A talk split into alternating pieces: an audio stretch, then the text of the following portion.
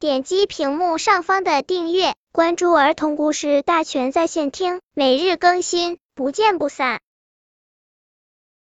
本片故事的名字是《菠萝先生的心事》。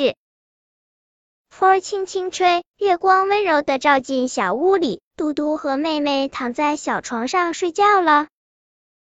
多么美好的夜晚！我们开个月光晚会吧。一个声音打破了夜晚的安静。哦，是香蕉小姐在说话呢。好呀！水果们一阵欢呼，排着队从水果篮里跳了出来。先做个自我介绍吧。香蕉小姐唱起歌：我叫香蕉，味道甜甜，身体弯弯，像一只月牙船。真好听！水果们纷纷说。接着登场的是西瓜小姐和橘子先生。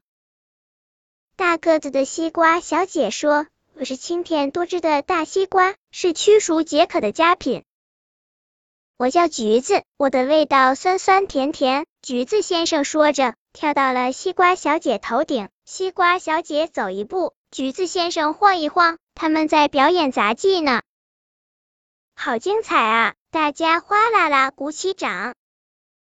真吵！一个浑身长蜡的家伙从水果篮里跳出来，不耐烦的说：“这位浑身是刺的先生，你是仙人掌吗？”香蕉小姐问。“我才不是仙人掌呢，我讨厌晚会。”浑身长刺的先生气呼呼的说。这时，嘟嘟从桌子底下钻出来，说：“我来告诉大家，他是菠萝先生。”嘟嘟，你怎么没睡觉呀？水果们惊讶的问。我起床去小便，看到你们在开晚会，怕打扰你们，就没吱声。嘟嘟笑着说。嘟嘟悄声问菠萝先生：“你为什么不喜欢晚会呀？”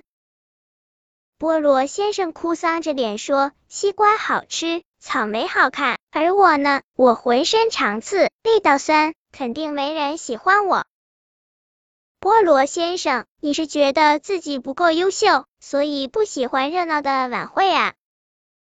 菠萝先生点点头。我有办法。嘟嘟跑到厨房，端来一盆盐水。菠萝先生不解的问：“这是？”